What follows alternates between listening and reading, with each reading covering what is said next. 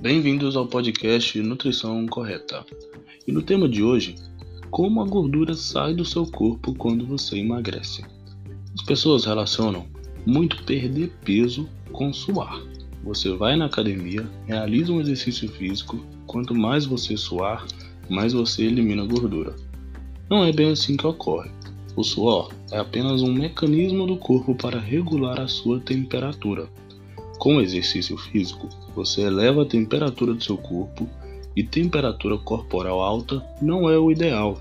O seu corpo tem uma temperatura de homeostase, que ele gosta de trabalhar e viver. Então, ele elimina a água como forma de tentar baixar essa temperatura corpórea, visando atingir a temperatura ideal. Perder gordura é bem mais complexo do que perder água. Quando você entra em déficit calórico, você precisa de energia, mas não se alimentou o suficiente.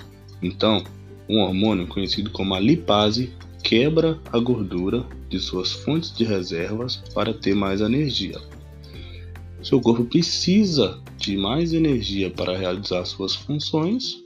Você tem reserva energética, então a lipase quebra a gordura para fornecer energia e gerar ATP para o seu corpo.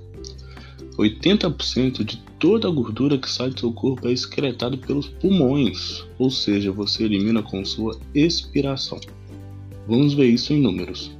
Se você eliminar 10 kg de gordura, aproximadamente 8,5 kg sairá junto com dióxido de carbono, CO2, em sua expiração, e 1,5 sairá em forma de água, H2O, que é o H2O, né? Na urina, lágrima, suor.